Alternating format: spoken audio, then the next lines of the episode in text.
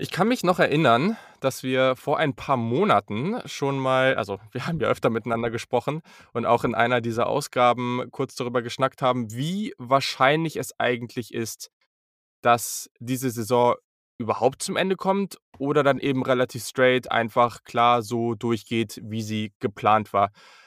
Ja, und jetzt ist es tatsächlich so. Es ist der 6. Januar. Wir haben noch 5 Tage bis zum National Championship Game. Es gibt noch eine minimale Chance, dass aufgrund von ein paar Corona-Fällen das Spiel vielleicht um eine Woche verschoben wird, aber damit ist aktuell nicht zu rechnen. Und das heißt, diese diese Saison ist ziemlich genau so durchgegangen, wie sie geplant wurde, dann relativ kurzfristig. Wie groß war die Chance oder wie für wie wahrscheinlich hast du gehalt das gehalten, dass das wirklich am Ende so kommt? Tatsächlich für gar nicht so wahrscheinlich. Ich habe ich habe du hast es schon gesagt, wir haben, ich weiß es gar nicht, im September oder Oktober darüber gesprochen, als es dann hieß, ja, die Big Ten weiß noch nicht, ob ihre Saison stattfindet, die Pac-12 weiß noch nicht, ob ihre Saison stattfindet. Kurz danach kamen dann ja die Announcements, dass auch beide ihre Saison tatsächlich doch stattfinden lassen. Aber da waren schon relativ viele Spiele abgesagt worden im Verhältnis, ähm, zu denen die stattgefunden haben am Anfang aufgrund von Covid-19-Fällen. Und ehrlich gesagt habe ich da nicht geglaubt, dass die Saison durchgezogen wird. Im Laufe der Wochen, Monate wurde es aber immer klarer. Das ging dann los damit, dass Spiele nicht komplett gestrichen wurden, sondern nur postponed wurden, also verschoben wurden. Das hat damit aufgehört, dass ähm, Ohio State zum Championship Game zugelassen wurde in der Big Ten. Da war schon relativ klar für mich, muss ich ganz ehrlich sagen, wenn die so eine große Conference, so eine mächtige Conference wie die Big Ten ihr Team durchdrückt, was, wie wir jetzt Mhm. alle gegen Clemson gesehen haben, total berechtigt war, dann wird auch das College Football Playoff am Ende, ja, zu einem Ende kommen, zum Finale kommen und, ähm, sich da nicht großartig was nehmen lassen. Da wird man nicht auf Geld verzichten seitens des College Footballs, von von ESPN, von wem auch immer. Und, äh, ja, deswegen war es dann letzten Endes doch keine große Überraschung für mich. Ja, ich glaube, so kann man es ganz gut zusammenfassen und am Ende auch sagen, dass, ja, es am Ende wahrscheinlich auch einfach alle zu Ende bringen wollten und si sich jetzt nicht noch sagen wollten: „Okay, wir verschieben das jetzt in den Frühling und machen es alles komplizierter, als es ist.“ Einfach durchbringen irgendwie, ob man das jetzt gut findet oder nicht, aber so ist es gekommen und wir haben noch ein Spiel, das wir auch in dieser Folge besprechen werden. Die National Championship zwischen den Alabama Crimson Tide und den Ohio State Buckeyes. Also, let's go.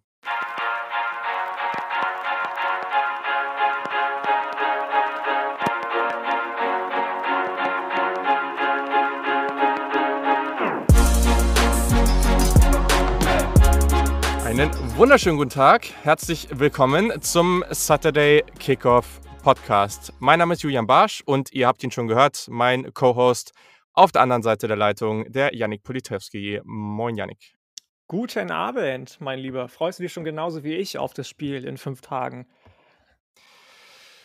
Ja, und also ja, auf jeden Fall. Also ich meine, gerade aus der Fanperspektive ist natürlich jetzt was Besonderes, dass die Buckeyes nach 2014 jetzt das zweite Mal in der Playoff-Ära wieder im Finale stehen. Ich bin mir nur noch nicht so ganz sicher, ob nach diesem ganzen Aufbau und nach dieser ganzen Rivalität über die letzten Jahre nach Clemson so ein bisschen die Intensität so, ja, abschwappt. Ich ich also, ich glaube es irgendwie nicht, aber manchmal gibt's so was ja. Und ich habe das Gefühl, dass es dass die dieser ganze Aufbau und diese ganze ja, diese diese ganze Anspannung vor dem Halbfinale gefühlt größer war. Aber vielleicht ist das auch nur bei mir so. Ich bin trotzdem sehr, sehr gespannt, freue mich extrem darauf und ja, hoffe, dass Justin Fields noch mal einen ganz soliden Tag erwischt. Davon gehe ich aus, muss ich ganz ehrlich sagen. Wenn man gesehen hat, wie er gegen Clemson gespielt hat, obwohl er sich bei jedem Schritt, der von der Kamera beobachtet wurde, Grimassen ins Gesicht geschnitten hat vor Schmerzen, was ich total verstehen kann. Ich weiß gar nicht, ob er am Ende irgendwie mehrere Rippen frakturiert hatte oder ob das wirklich nur Schmerzen waren. Ich weiß nicht, ob du da Genaueres weißt, aber wer danach so gut spielt, wer sich so gut einstellt auf Clemson, nachdem man so, ja, fast schon niedergemacht wurde von Dabo Swinney die ganze Woche davor, wer jetzt von Verwandten von Nick Saban als auch wenn sie's wieder relativiert hat jetzt am Ende, als, Mhm. eigentlich Feigling dargestellt wird von wegen: „Ja, ihr schiebt jetzt Corona-Fälle vor, damit ihr noch 'ne Woche zur Vorbereitung habt, damit, äh, Justin Fields sich erholen kann.“ Der ist, glaube ich, motiviert genug, um zu zeigen, ähm, wir wollen das College Football Playoff jetzt auch gewinnen und hat auf gar keinen Fall irgendwelche Spannungsabfälle. Das glaube ich erstmal auch nicht. Shannon B. Terry, der ja, Gründer, glaube ich, von 24-7 Sports, hat heute einen Tweet rausgehauen, wo er gesagt hat, dass er zwei sehr credible Sources hat, die ihm gesagt haben, dass Justin Fields okay ist und dass die Rippen kein Problem sein werden. Okay, kann man so hinnehmen. Ich glaube, am Ende werden wir es nicht wirklich wissen und dann höchstens im Spiel sehen. Aber ja, ich denke, er wird spielen und, und alles weitere wird man dann halt einfach sehen. Aber ich glaube, da sprechen wir gleich auf jeden Fall nochmal kurz drüber. Erstmal müssen wir natürlich Glückwünsche verteilen, denn, und so haben wir es uns ja auch gewünscht, Alabama Wide Receiver Devontae Smith hat die Heisman Trophy gewonnen. Das erste Mal, glaube ich, seit 1991, dass ein Wide Receiver diese Trophäe wieder gewonnen hat. Das ist schon echt stark und er hat es absolut verdient. Was eine Saison. Auf Platz 2 kam Trevor Lawrence rein, auf Platz 3 der Alabama Quarterback Mac Jones und auf 4 Kyle Trask, der QB von Florida. Ja, wie hast du seine Saison vielleicht nochmal so wahrgenommen? Vielleicht so ein kurzes Recap. Du findest sicherlich auch, dass das verdient so ist, oder? Absolut. Man kann dazu nur sagen, verdient, verdient, verdient. Bevor Jalen Waddle sich verletzt hat, war der ja so ein bisschen der Go-to-Guy und selbst auf Heisman-Kurs. Nachdem dann Jalen Waddle raus war, hat aber Steve Sarkisian, der Offensive Coordinator, wahnsinnig gute Wege gefunden, um Devontae Smith einzubauen. Ich weiß gar nicht genau, wie viele Yards das jetzt am Ende sind. Ich glaube 133 pro Spiel hat er gefangen, insgesamt in den zehn Spielen, für 9,05 Catches. Das ist schon Wahnsinn, wenn man sich anguckt, was der für eine Entwicklung nochmal durchlaufen hat, was der, wie er es geschafft hat, aus dem Schatten quasi von drei First Round Wide Receivern beziehungsweise zwei und einem wahrscheinlichen rauszutreten mit Jerry Judy, Henry Rux und eben Jalen Waddle und das Spiel an sich zu reißen, das Passspiel von Alabama, dann ist das schon Wahnsinn. Ich erinnere mich an das Spiel gegen Notre Dame, da hat er einen 7-Yard-Touchdown gefangen. Junge, was hat er für eine Body Control? Also Wahnsinn, Wahnsinn, ja. Wahnsinn. Das zweite, was immer wieder mir auffällt, ist, wie er es schafft, den Vorsprung, den Defensive Backs haben, auf ihn äh, zu pulverisieren, wie er das mhm. hinbekommt mit seinem antritt, obwohl er gar nicht mal der schnellste ist, würde ich behaupten, aber dann eben doch sehr schnell. Das finde ich auch immer sehr, sehr schön zu sehen. Und ich glaube, er selbst ist ein gutes Beispiel dafür, dass man ähm, eben auch den richtigen Schritt gehen kann und sagen kann, ich bleibe noch ein Jahr am College. Viele sagen ja, oh, du kannst dir nichts Gutes tun, wenn du eine gute, richtig gute Junior-Saison hast, nochmal zu bleiben am College, genauso wie es bei Travis Etienne der Fall war letzte Saison, mhm. wo alle gesagt haben, boah, warum geht der nicht in den Draft, Mann? Ähm, es kann auch sich auszahlen und ähm, in seinem Fall hat es das auf jeden Fall.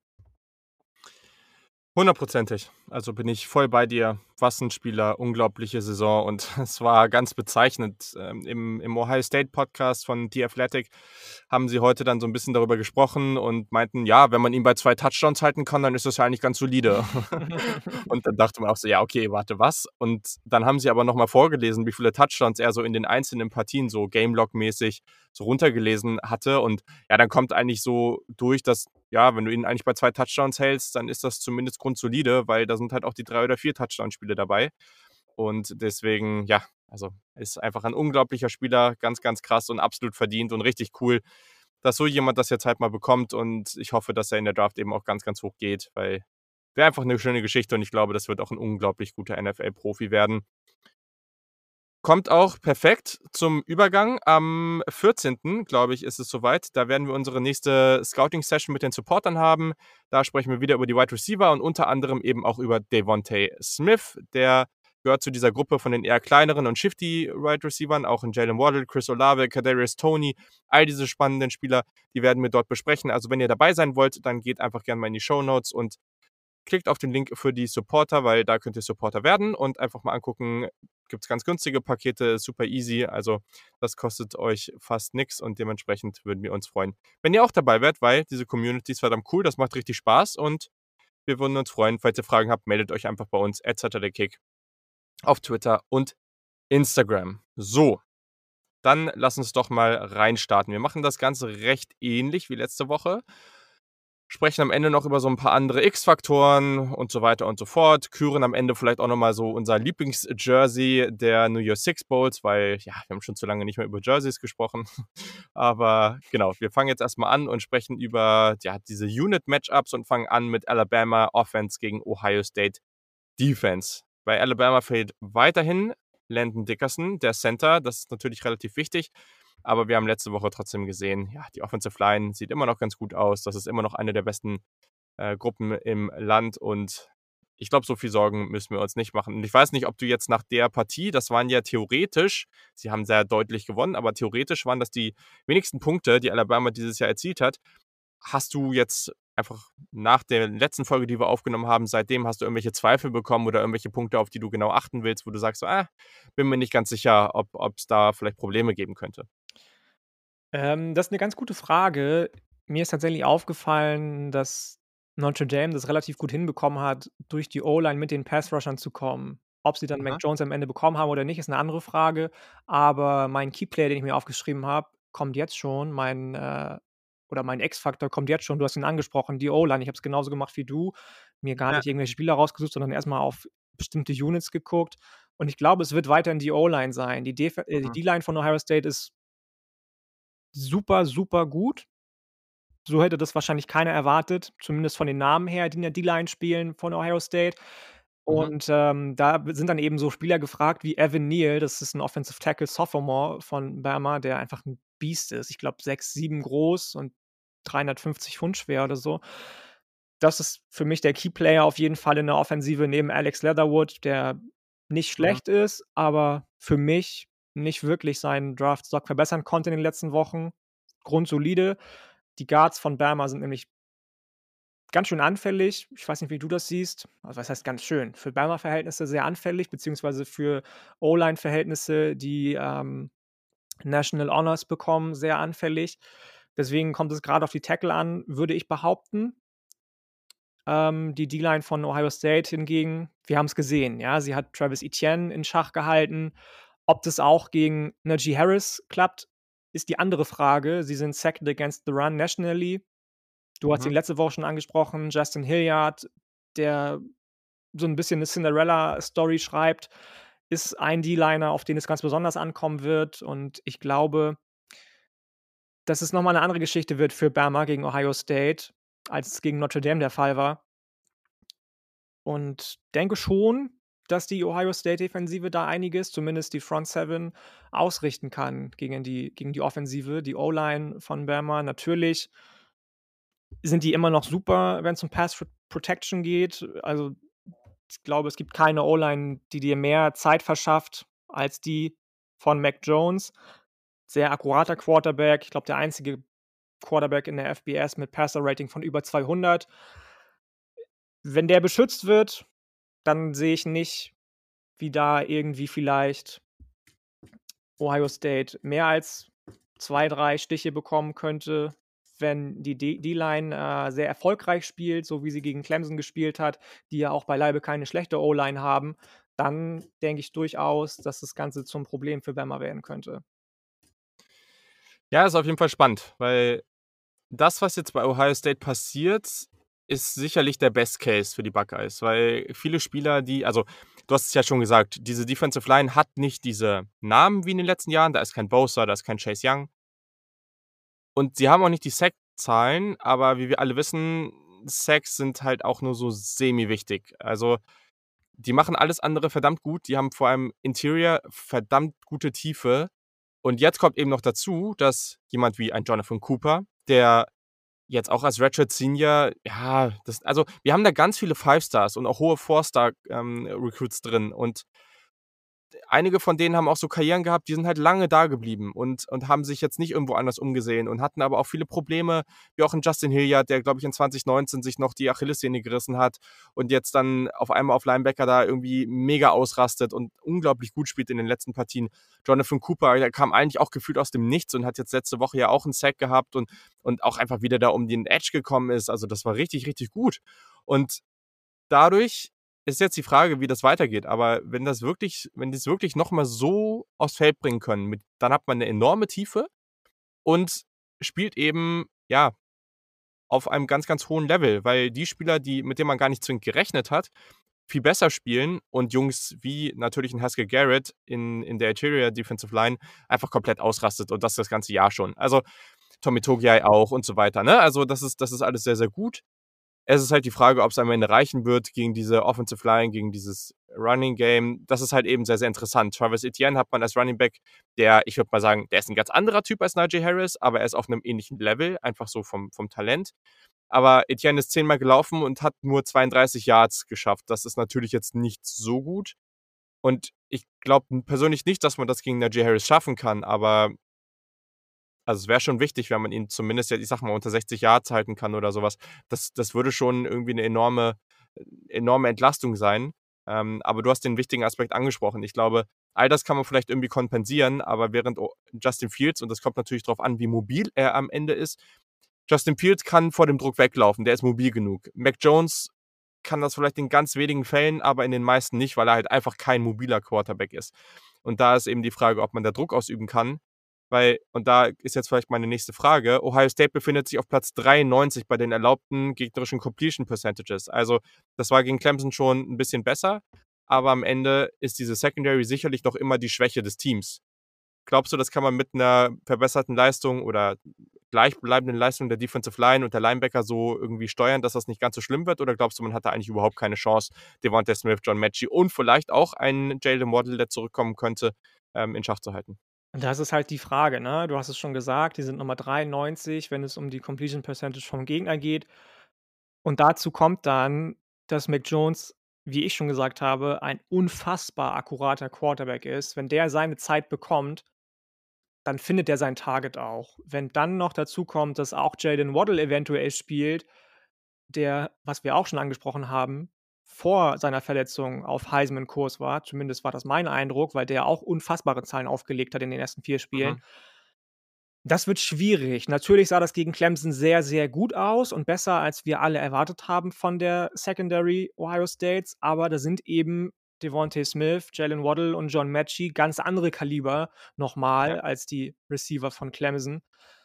Und dann wird das schwierig. Auf der anderen Seite habe ich mir aufgeschrieben, dass andersrum darüber sprechen wir gleich noch, die Receiver von Ohio State auch ganz andere Kaliber sind mit, ähm, mit, mit Chris Olave, Wilson und eventuell noch Jigba.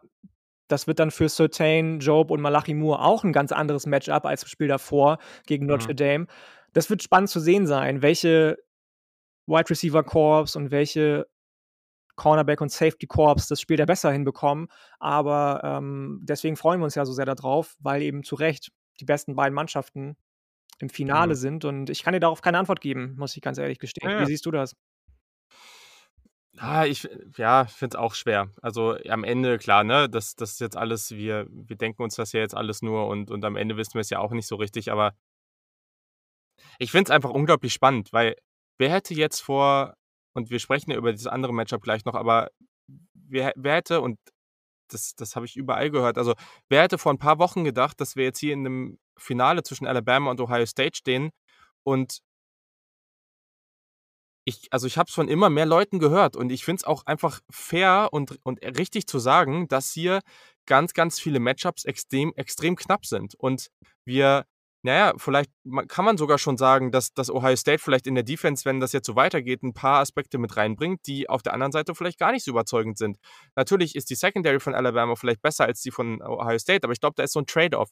Und beide Offensiven sind hervorragend so. Und, und ich finde, wenn man auf dieses Matchup guckt, und das sieht man jetzt hier schon, das ist alles nicht so eindeutig, wie wir lange gedacht haben. Und das macht es extrem spannend, aber ich hätte nie gedacht, dass wir da irgendwie hier jetzt so enden würden. Und ähm, ja, also äh, über die potenziellen Outcomes und so sprechen wir gleich noch, aber es ist total spannend.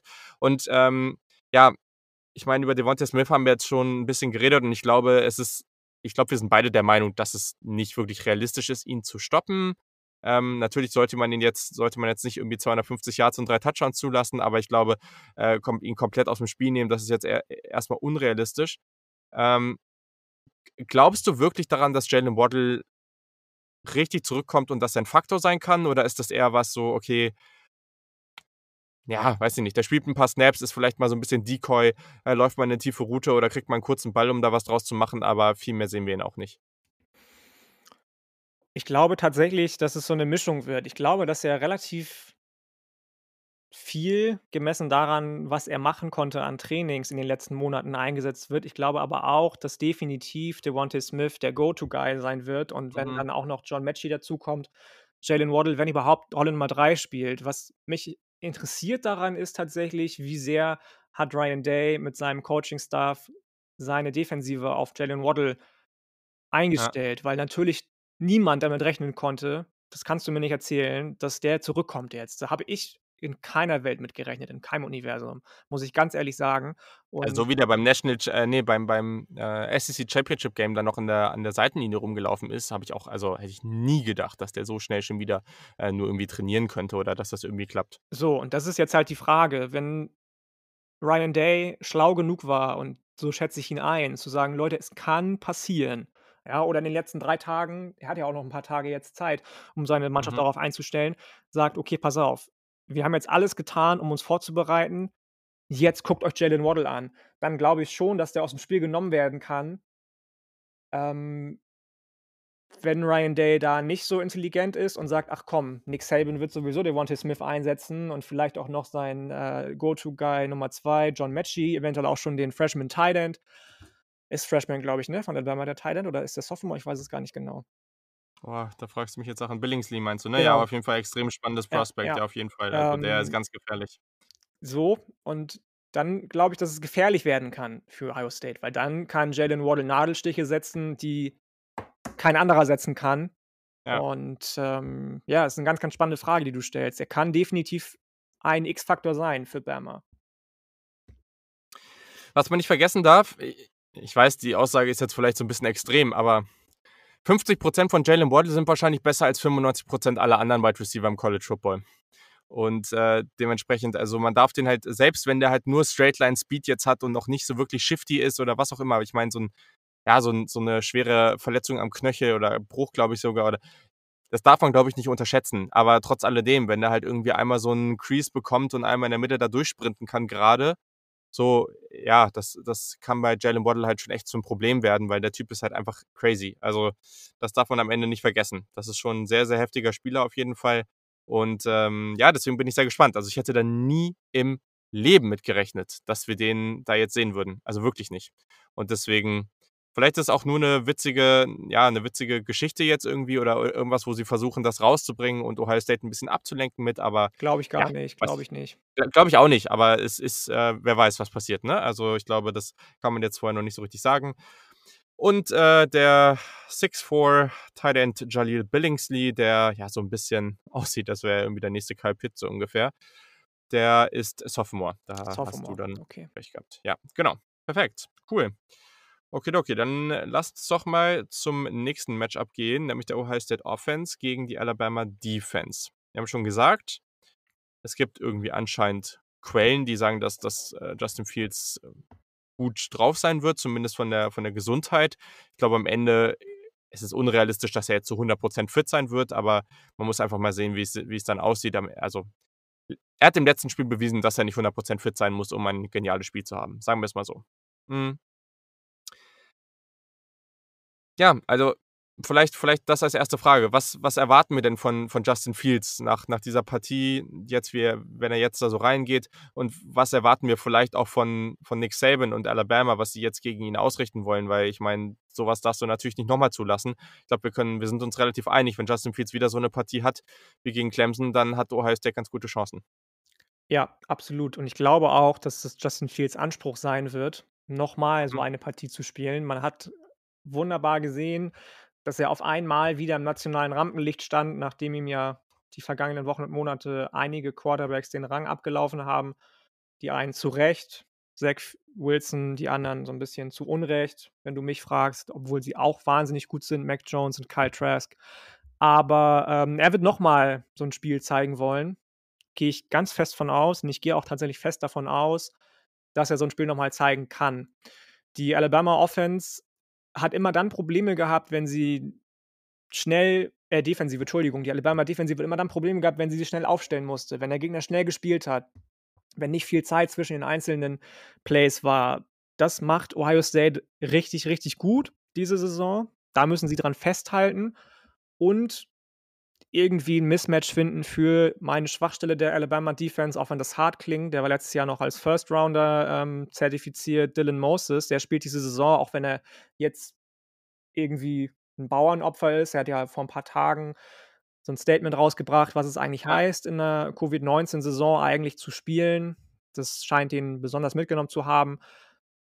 Der war nicht besonders sattelfest diese Saison. Wenn man den richtig, richtig oft und häufig attackiert aus der Offensive von Ohio State, dann glaube ich schon, dass da einiges gehen kann. Man muss sich jetzt noch mal Trey Sermon angucken. Natürlich hat er die letzten beiden Spiele die letzten 3 Spiele ultra gute Zahlen aufgelegt. Ich habe bei The Mhm. Athletic schon The Athletic schon 'n paarmal oder einmal gelesen, dass so 'n kleiner Vergleich aufkommt jetzt. Gegen Ende der Saison sehen Trey Sermon und Justin Fields ähnlich aus wie Zeke Elliott und Cardale Jones vor der Saison, wo sie dann das College Football Playoff äh, haben sie gewonnen? Ja, Hm. haben sie gewonnen. Ja, ja, ja. 2014. Mhm. Ähm, finde ich berechtigt, den Vergleich, muss ich ganz ehrlich sagen. Wenn's um die Zahlen geht, wenn's darum geht, wie sehr sie das Spiel an sich reißen, dann ist es schon nicht schlecht. Da muss man schon definitiv den Hut vorziehen. Ich bin gespannt, wer bei langen Pässen am Ende die Nase vorn haben wird. Beide sind bei sind bei 1,4 über 30 Yard Pässen pro Spiel, sowohl Ohio State als auch Bama. Ich glaube tatsächlich dass da Justin Fields die Nase vorne hat, wenn man sieht, wie er gegen Clemson die Bälle rausgefeuert hat. Das habe ich letzte letzte Woche schon gesagt, da war kein Ball dabei, der irgendwie rumgeschwurbelt ist. Da war kein Ball dabei, der geflattert ist. Da war Mhm. kein Ball dabei, der nicht genau da hingekommen ist, wo er hinkommen sollte, wenn er denn zum Receiver gekommen ist. Und, ähm, ich denke nicht, dass Mac Jones da mithalten kann. Ich kann mir vorstellen, dass Patrick Surtain da einiges abgreifen kann, aber die anderen beiden, Josh Jobe und Malaki Moore Natürlich habe ich eben gesagt, anderes Matchup als Derion Kendrick zum Beispiel für Olave, Wilson und Co., aber ich glaube schon, dass man versuchen sollte, die beiden zu attackieren und nicht so oft auf Surtains Seite gehen sollte, dass man Olave, Wilson und auch die Tight Ends, die für Ohio State mein X-Faktor sind weil immer dann hat Alabama schlecht ausgesehen, wenn die Tight Ends von den gegnerischen Teams viele Yards erzielt haben, sei es Kenny Yeboah von Ole Miss, sei es Kyle Pitts von Mhm. Florida, sei es jetzt im Halbfinale Michael Mayer, der am meisten Yards von von Notre Dame geworfen hat äh, gefangen hat, auch wenn das am Ende nicht gereicht hat. Da musst du drauf aufbauen, was sie letzte Woche gegen Clemson gema Clemson gemacht Ja. haben mit ihren beiden Tight Ends. Und dann kann das richtig gut aussehen gegen die Defensive von Alabama.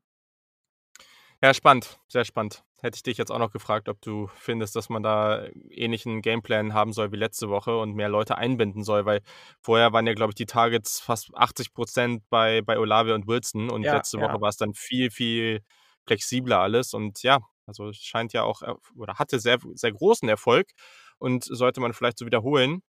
Hm, ja, ich bin ich bin gespannt. Also, ich glaube persönlich nicht daran, dass einer der Top Wide Receiver sowohl auf der Seite von Alabama als auch auf der Seite von Ohio State komplett aus dem Spiel genommen werden kann. Also, klar, Wilson hatte jetzt auch nicht so 'n extrem beeindruckendes Spiel letzte Woche, hat aber auch nicht so viele Targets gehabt. Trotz alledem, Garrett Wilson ist 'n verdammt guter Wide Receiver und es wird nächstes Jahr 'n Top ah, weiß ich, ist schwer zu sagen, aber wahrscheinlich 'n Top 3 bis Top 5 Wide Receiver im College Football sein, wenn das nicht jetzt schon ist und, äh, das ist äh, das ist schon schon extrem so und und vor allem Olave. Also, bei Chris Olave mache ich mir überhaupt keine Sorgen, dass der nicht seine freien seine freien Situationen haben wird. Dazu ist er einfach 'n viel zu guter Route und ich glaube ich glaube einfach nicht daran, dass irgendjemand den, so wie er aktuell drauf ist, komplett aus dem Spiel nehmen kann. Das glaube ich einfach nicht. Ähm, aber auf der anderen Seite genau das Gleiche. Devonta Smith ist natürlich noch mal besser und und das kann auch auf der Seite von Ohio State niemand. Und das macht's natürlich jetzt hier irgendwie ganz spannend. Eine Sache, die ich mir vorstellen kann, die Alabama macht und und die wären wahrscheinlich auch schlau, wenn sie's machen würden. Alabama sollte mehr blitzen. Das, was Clemson letzte Woche viel zu wenig gemacht hat, das haben sie letztes Jahr noch sehr viel gemacht.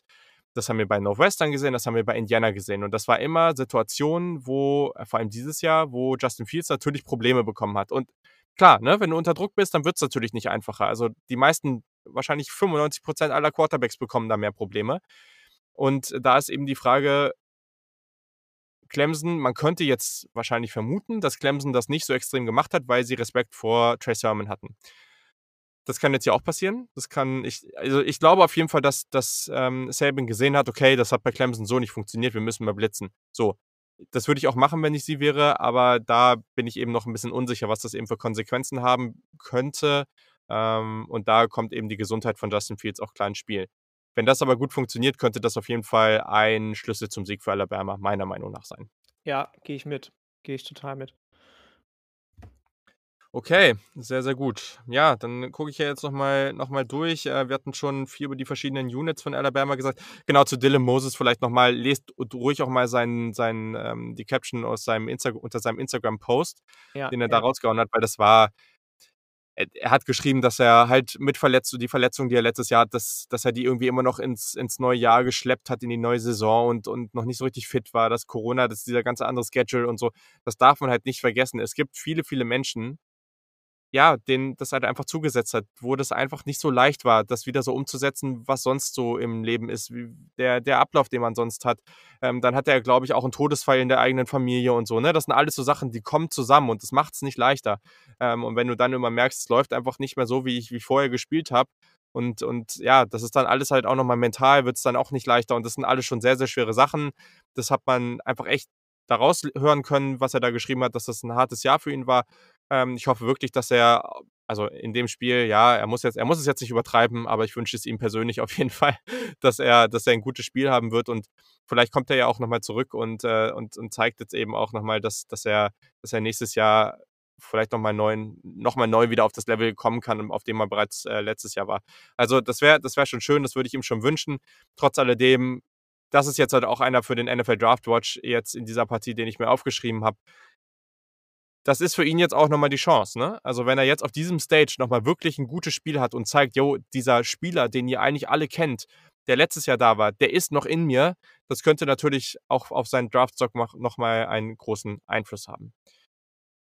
Ja, genau. Und dann als letzte Frage noch hier jetzt zu diesem Unit versus Unit Match-up. Ich hatte das Gefühl oder das war so, Ohio State wirkte extrem vorbereitet auf Clemson. Also, es wirkte fast so, als ob man sich das gesamte Jahr auf diese Partie irgendwie immer so 'n bisschen nebenbei vorbereitet hat, dass man wirklich weiß: „Okay, wir werden die so überraschen, wir werden so einen genialen Gameplan haben“, und den hatten sie. Glaubst du, dass Ryan Day das vielleicht jetzt auch in dieser kürzeren Zeit dass sie dass sie das jetzt auch umsetzen können gegen 'nen Team, was halt schon noch mal 'n gutes Stück besser ist und auf das man sich vielleicht nicht ganz so intensiv vorbereitet hat, weil diese Rivalität einfach nicht mehr so nicht so da war wie gegen wie gegen Clemson?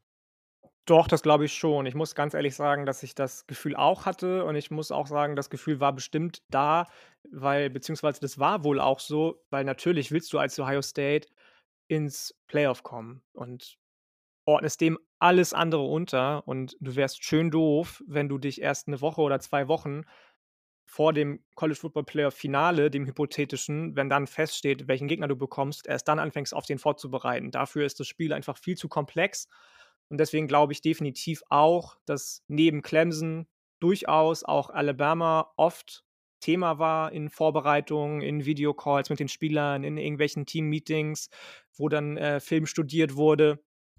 Definitiv glaube ich, dass Ryan Day das mit einbezogen haben wird in den letzten Wochen und Monaten auch schon immer mal wieder, die Spielweise von Alabama und deswegen, ja, ich glaube, sie werden auch dieses Mal wieder gut vorbereitet sein, umgekehrt natürlich genauso. Absolut, absolut. Sehr, sehr schön. Okay, cool. Dann gehen wir doch mal in noch 'n paar weitere Fragen, paar weitere Themen zu dem Spiel. Erst mal, ich weiß gar nicht, was das Over-Under ist. Äh, ich hatte irgendwie es war irgendwas zwischen 70 und 80, glaube ich. Aber wenn wir das Over-Under jetzt mal so um 70 hinsetzen, also, dass es 70 Punkte in diesem Spiel geben wird, also, irgendwie, ja, 35, 35 wird's am Ende natürlich nicht sein, aber irgendwie in die Richtung. Würdest du denken, dass das wirklich 'n krasses Shootout wird und das wird hier noch drüber gehen oder glaubst du, ja, das wird in dem Bereich oder vielleicht 'n bisschen weiter drunter liegen? Ne, ich glaube schon, dass es in den Bereich gehen wird. Nick Saban hat bewiesen, dass er sich weiterentwickeln kann und ist Mhm. total weg von diesem „Only Defense wins Championships“. Ähm, Ohio State sowieso. Hat er ja neulich auch gesagt, ne? Hat er Ne, neulich auch dass selbst dass, äh gesagt. Ohio State genau, sowieso 'ne damit krasse. Offensive in den letzten, äh, Jahren immer gehabt, auch wenn die Defensive natürlich auch immer gut war. Dieses Jahr von den Namen her nicht ganz so gut, aber für mich ist immer das beste Beispiel das Spiel gegen Ole Miss von Alabama. Ja. Da haben sie, glaube ich, 65 Punkte gemacht oder 64, ich weiß es gar nicht mehr so genau und nur deswegen gegen Ole Miss gewonnen. Also, die werden jede Chance nutzen, Punkte zu erzielen. Ich denke schon, dass es in die Richtung gehen wird, wenn nicht sogar noch mehr. Also, du hast gesagt, Over-Under zwischen 70 und 80 vielleicht, vielleicht sogar 80. könnte ich mich auch mit anfreunden. Dann lass es nachher 'n, weiß ich nicht, 44, 36 sein, auf welcher Seite auch immer am Ende dann der Sieg steht. Da möchte ich mich nicht festlegen. Dafür sind beide einfach zu zu gut und zu speziell in ihren eigenen Arten und Weisen, aber ich glaube schon, dass das 'ne relativ unterhaltsames Championship-Game beziehungsweise Playoff-Fi Finale wird. Ich Nett, weiß nicht, ob das dein sagt. ich ich weiß jetzt nicht, ob das grad dein Versuch war, aber du wirst ja am Ende noch einen Pick raushauen müssen. Äh, das das würde ich auf jeden Fall noch mal sagen. Ja, ja, Äh, ja. ohne das kommst ohne das kommst du hier nicht weg. Nein, nein, nein. Äh, du hast du hast recht. Also, Alabama hat, äh, 63 zu 48 gegen Ole Miss gewonnen. Das war natürlich 'n heftiges Shootout. Und ich glaube, ich bin mir in dieser Partie deutlich sicherer als noch in der Partie zwischen Clemson und Ohio State, dass das 'n heftiges Shootout wird, weil beide Defensiven klare Schwächen haben und beide Offensiven, glaube ich, nicht gestoppt werden können. Da also, das da rechne ich einfach nicht mit. Deswegen würde ich auch das Over nehmen. Und ja, der der große X-Faktor, den hast du eben halt schon gesagt und das habe ich mir auch so aufgeschrieben.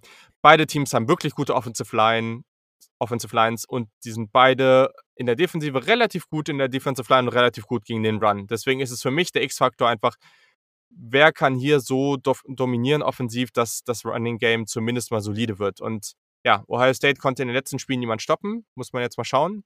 Bei, äh bei Alabama war's aber ganz ähnlich und ich bin jetzt halt einfach mal gespannt, wer wer da besser aussieht. Ich ich glaube, es es es klingt 'n bisschen doof, Trey Sermon jetzt irgendwie auf 'ne also, mache ich auch nicht. Ich will Trey Sermon nicht auf ein Level mit Najee Harris stellen. Aber ich habe jetzt schon immer mehr Stimmen und das ist vielleicht auch schon, wie gesagt, zum Draft Watch ich glaube, das ist extrem spannend, jetzt hier auch noch mal auf ihn zu gucken. Ich habe heute auch wieder was von Mel Kiper und und wie heißt sein Kumpane da hier? Ach, jetzt ist mir der Name entfallen. Ja, aber ihr ihr kennt den eigentlich alle, ähm, von von ESPN und die beiden, die die sind schon seit vielen Jahren dabei. Muss man auch immer so 'n bisschen mit Vorsicht genießen, was da von ESPN und so kommt. Aber trotz alledem machen die natürlich auch 'n auch 'n soliden Job. Und die haben auch gesagt, vor der Saison hatten sie ihn so als Drittrunden Viertrunden-Pick, dann war er lange weg und jetzt sehen die ihn teilweise als Zweit Drittrunden-Pick, äh, sagen irgendwie, dass das, äh also, bei einem der beiden war irgendwie der 3. oder 4. Running Back aufm Board. Ich sage überhaupt nicht, dass ich das denke. Ich muss mir das alles ganz, ganz genau nach der Saison anschauen und dann mal sehen. Ähm, bei Trey Sermon habe ich einfach noch nicht so viel jetzt aus Scouting-Perspektive geguckt. Aber das ist schon enorm, was der da liefert. Und ich glaube, wenn wir einfach nur auf den reinen Impact auf so eine Partie gucken Najee Harris sehe ich zu 100 % und da wird nichts sich nichts dran ändern als das bessere Prospect. Aber wenn wir jetzt einfach nur auf den Impact in so einer Partie gucken, dann kann Trey Sermon hier den größeren Impact haben. Da habe ich keine Zweifel. Kann, muss nicht. Aber deswegen wird es, glaube ich, ganz, ganz spannend, was dann am Ende hier hier auch rauskommt. Und dann, das muss man eben sagen, Harris ist definitiv der bessere Receiver als Trey Sermon. Und, äh, ich glaube, da wird er, wenn er als als Runner komplett gestoppt werden sollte, was ich nicht glaube, dann dann muss man eben noch mal sehen, was er da für 'ne Rolle für 'ne Rolle einnehmen kann. Also, sehr, sehr spannend. Ja, finde ich auch spannend. Also, ich muss sagen, Mel Kiper ist natürlich immer für seine sehr, sehr hotten Hot Takes, die Klicks Ja, generieren eben, eben, eben. bekannt. Sowieso ESPN, die ja auch viel hinter der Paywall verstecken immer. Aber natürlich ist es 'n spannender Take. Ich muss gestehen, ich sehe das nicht, dass der Nummer 3 oder 4 sein kann. Das sagt. Jan Wegwert immer so schön. Recency Bias spielt immer 'ne ganz Klar. große Rolle bei so was. Ich sehe das nicht, muss ich dir ganz ehrlich sagen. Das ne, der war schon bei Oklahoma also, da kennt Peter sich vielleicht besser aus als wir, aber ich habe den bei Oklahoma immer schon nicht so im Vordergrund gesehen. Ähm, weiß ich nicht, ob ich den jetzt unbedingt in Runde 2, 3 ziehen würde. Das würde ja bedeuten, dass er definitiv einer der ersten Running Backs ist, die gezogen werden.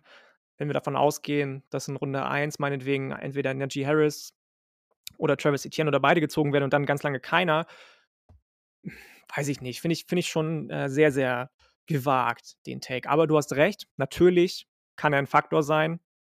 Definitiv. Genau, Todd McShay ist der andere, habe ich jetzt Todd eben den Namen vergessen. Also, wie gesagt, das hat äh, ich ich will gar nicht sagen, dass ich denen immer alles abnehme, auf keinen Fall. Äh, aber war eben ganz interessant und ich glaube einfach, dass da so über ihn diskutiert wird, das zeigt schon mal, ja, was was er jetzt auch für oder wie er jetzt für Aufsehen sorgen konnte. Und solange AJ Dillon und solche Spieler in der 2. Runde gezogen werden, ist eh alles möglich. Daher, okay, ja, äh, das musste jetzt noch mal sein, sorry. Ähm, Mein Bruder wird so, sich äh freuen. Ja, ja, auf jeden Fall, auf jeden Fall. Genau. Ähm, ich weiß nicht, hast du noch 'n weiteren X-Faktor? Du hast ja eben schon 'n bisschen was dazu Ne, ich habe gesagt. schon was dazu gesagt. Also, die O-Line habe ich Okay. schon angesprochen, beziehungsweise die O-Lines. Ich habe die Ends schon angesprochen. Ich bin tatsächlich mit dem, was wir bis jetzt gesagt haben, durch, wenn es um X-Faktoren geht.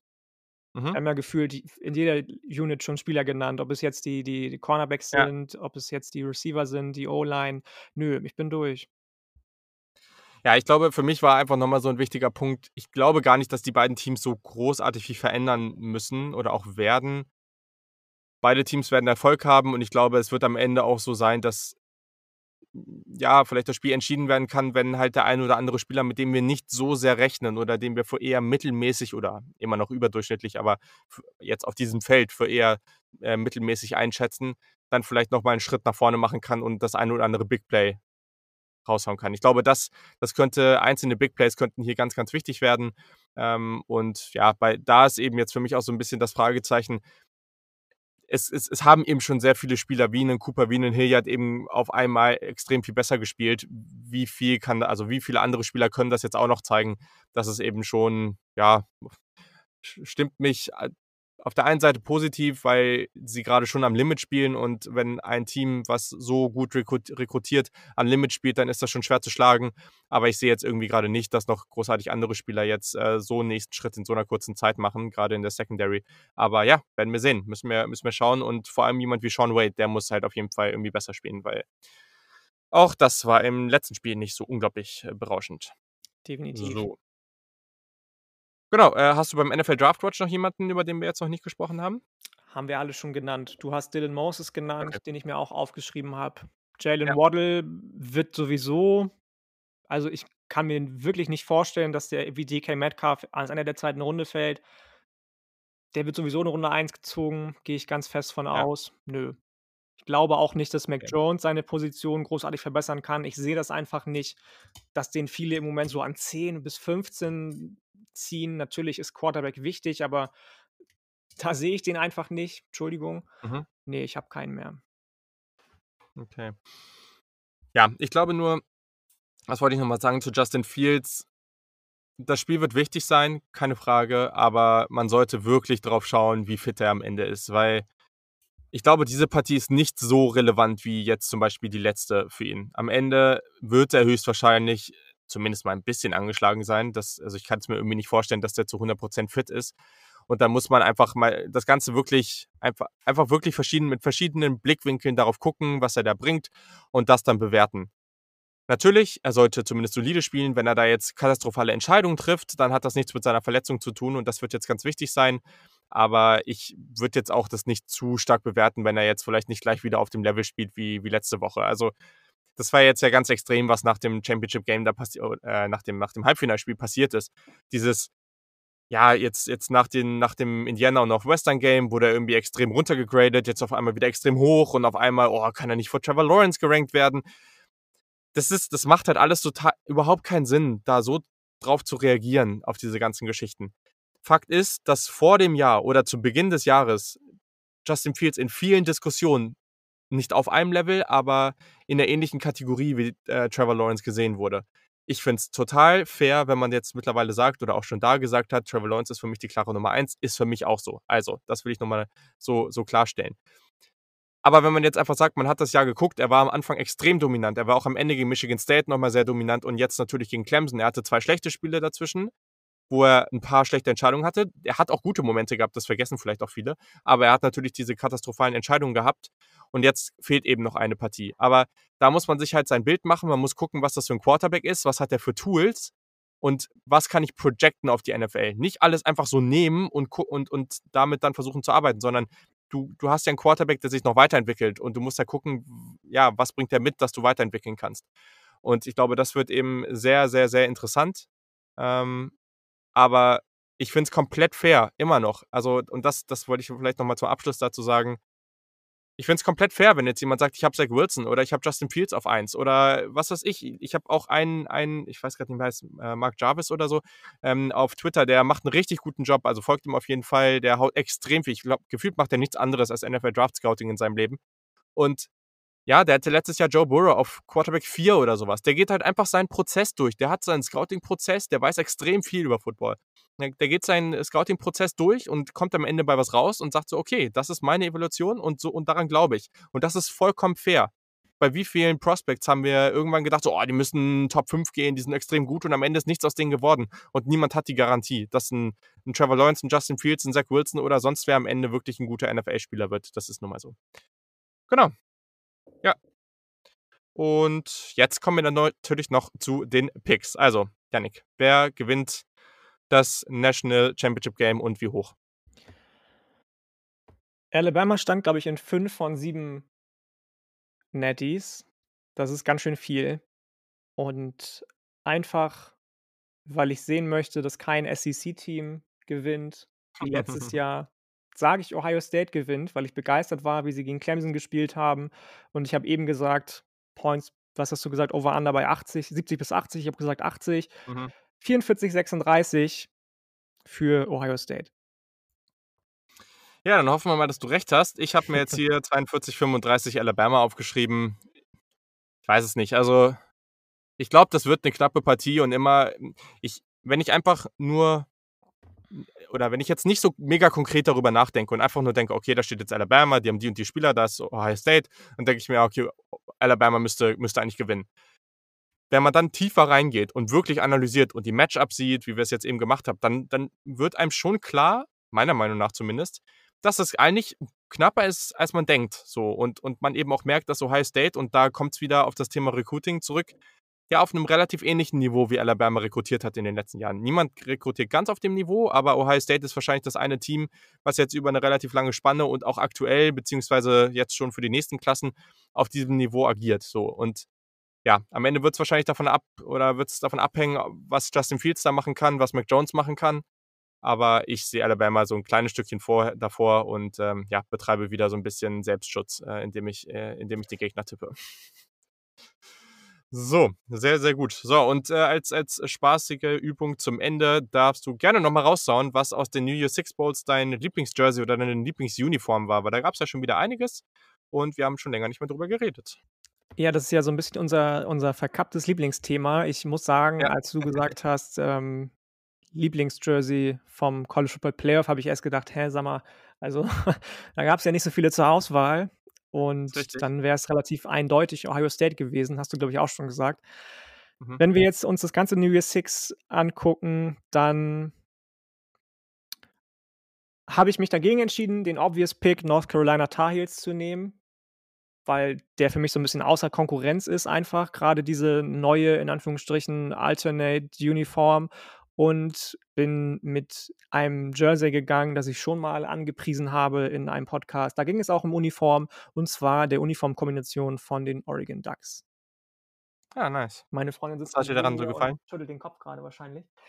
Ähm, ich mag einfach die Kombination aus dem weißen Jersey mit diesem Grün als äh, Nummernaufdruck. Die, die, den Gelbton mag ich sehr gerne und wie einfach die verschiedenen Farben miteinander kombiniert werden gefällt mir einfach. Ich habe überlegt, ob ich Ohio, Iowa State nehme mit dem All Black, mhm. aber ich bin dann doch ähm, mir treu geblieben, in Anführungsstrichen, und habe äh, das Jersey der Ducks genommen. Wenn ich ein bisschen mehr mit Bias daran gegangen wäre, natürlich wäre es dann North Carolina gewesen, aber weil ich, ich habe es schon gesagt, die laufen eh aus der Konkurrenz für mich. So schön wie die sind, habe ich einfach mal nicht genommen. Und äh, genau, die Pac-12 gewinnt also doch noch einen Titel bei uns im Podcast. Vielleicht. Ja, ist auf jeden Fall witzig, weil ich habe hier genau das gleiche stehen. Ich lasse UNC mit Absicht raus, weil ihr alle wisst, dass die für mich eh gewinnen. Also man muss sagen, das Jersey ist einfach mega nice, was die da schon wieder rausgehauen haben. Deswegen, ja, äh, fällt das bei mir tatsächlich auch erstmal raus und ich nenne es jetzt äh, nur auf diese Art und Weise. Und äh, der Pick ist ein bisschen überraschend. Ich habe auch einen Tweet dazu rausgehauen, weil eigentlich mag ich Georgia allgemein nicht und ich mag auch die Jerseys. Ich finde das normale, dieses Rot, das ist okay, aber ich finde es eigentlich relativ langweilig. Also ich finde da nichts besonders spannend dran. Die Kombi, die sie jetzt aber anhatten, mit den schwarzen Jerseys, diesen grauen Hosen, dann an der Seite diese dünnen Streifen, das war, glaube ich, dann grau-rote Streifen, nee, nee, schwarz-rote Streifen und in der Mitte weiß, glaube ich. Ähm, das sah tatsächlich ziemlich nice aus. Also da fand ich, das war eine, war eine gute Geschichte. War auch ganz witzig. Irgendjemand hat, glaube ich, auch geschrieben, dass dass das wie so eine Art Spring Game war äh, zwischen Cincinnati und, und Georgia von den, von den Jerseys, weil die einen irgendwie dann in Rot und Schwarz und die anderen dann in Schwarz und Rot und das sah irgendwie alles ziemlich so aus, als ob es vom gleichen Team wäre. Aber ja, also die Jerseys fand ich tatsächlich, oder diese Kombination fand ich tatsächlich ziemlich gut. Ja, also ich also ich muss sagen, ja, hm, ich Ja, das das Match-up von den Jerseys war jetzt nicht so meins. Ich muss sagen, ich mag die Kombi nicht so gerne. Das Einzige, was ich daran mochte, sind die grauen Hosen. Die mag ich bei Ole Miss immer sehr gerne. Mhm. Ich habe so 'n bisschen die Befürchtung, dass die jetzt bei, äh, Lane Kiffin abgeschafft werden. Er hat ja jetzt auch hellblaue Jerseys mit hellblauem Helm und, äh, weißen Hosen eingeführt und damit so 'n bisschen mein Lieblingsjersey von Ole Miss ersetzt. Die wo ja auch graue Hosen benutzt wurden oder benutzt werden. Die mochte ich, den Rest fand ich tatsächlich, muss ich gestehen, nicht so geil. Ja, aber dafür machen wir das ja hier auch, dass wir nicht immer das Gleiche sagen. So, Kommt perfekt. genug vor. Ebenso. Das war's dann auch. Also, nächste Woche geht es dann weiter. Da machen wir noch mal, äh, natürlich ein Recap zum zum Finale. Also, wäre ja auch schlimm, wenn nicht. Und dann gibt's noch, ja, so 'n kleines Recap zur Saison, wo wir vielleicht, wenn's klappt, auch noch 'n paar andere Stimmen zu Wort kommen lassen, ähm, damit wir das Ganze einfach noch mal schön zum Ende bringen.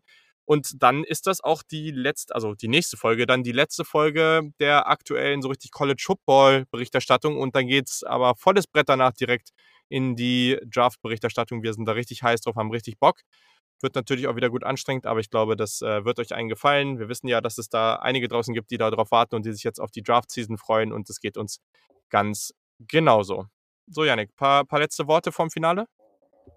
Habe ich nicht. Ich freue mich drauf, habe ich eben schon gesagt. Der Spannungsbogen ist jetzt am Ende doch da. Ich habe ja vor 'n paar Wochen gesagt: „Boah, Playoff habe ich nicht so viele Emotionen bei im Moment.“ Ja. Aber jetzt muss ich sagen, wenn wir noch nicht ganz 'ne Woche davon entfernt sind, ist es doch so, dass ich schon ganz gut Lust da drauf habe, mir das anzugucken am 11.01. Und, ähm, ich glaube, dir geht es ähnlich. Bei dir ist ja noch mal 'ne ganz andere, ähm, Thematik mit dabei, wenn man Fan von Ohio State ist. Sehr, sehr richtig. Und ja, wir wir hoffen alle mal, dass Ohio State gewinnt, ne? Damit, äh, hier auch weiterhin gute Stimmung im Podcast ist und, äh, ja, dann dann wird das schon. Nein, also, ich freue mich auch auf das Spiel natürlich und ja, das wird einfach 'n heftiges Ding. Ich hoffe einfach, dass wir am Ende kein Shootout äh, doch 'n Shootout sehr gerne, aber keinen keinen klaren Sieg sehen, vor allem nicht für Alabama. Aber wenn's am Ende so ist, dann dann ist es so und dann ist es auch verdient. Das muss man dann auch einfach anerkennen. Also, in diesem Sinne, wir wünschen euch noch ein paar ganz hervorragende Tage. Ähm, ja, hoffentlich, äh, übersteht ihr den weiteren Lockdown auch gut und es geht euch es geht euch gut, äh, ihr seid gesund und so weiter. Wir freuen uns auf jeden Fall, wenn mehr Leute als Supporter dazukommen, dass wir diese Sessions irgendwie noch größer machen können und mit euch allen diskutieren. Das macht richtig, richtig Laune. Da freuen wir uns über jeden, der dabei ist. Und dann bis zum nächsten Mal. Das sollte dann wahrscheinlich nächsten Dienstag sein, also am Tag nach dem Playoff. Genau, haben wir, glaube ich, gar nicht gesagt. Also, das, äh, Finale ist, äh hätten wir vielleicht mal sagen sollen, am von vom Montag auf Dienstag, also am 11. Da ist in der Nacht das College Football Championship Game. Also, viel Spaß dabei und wir hören uns danach. Bis dann. Tschau.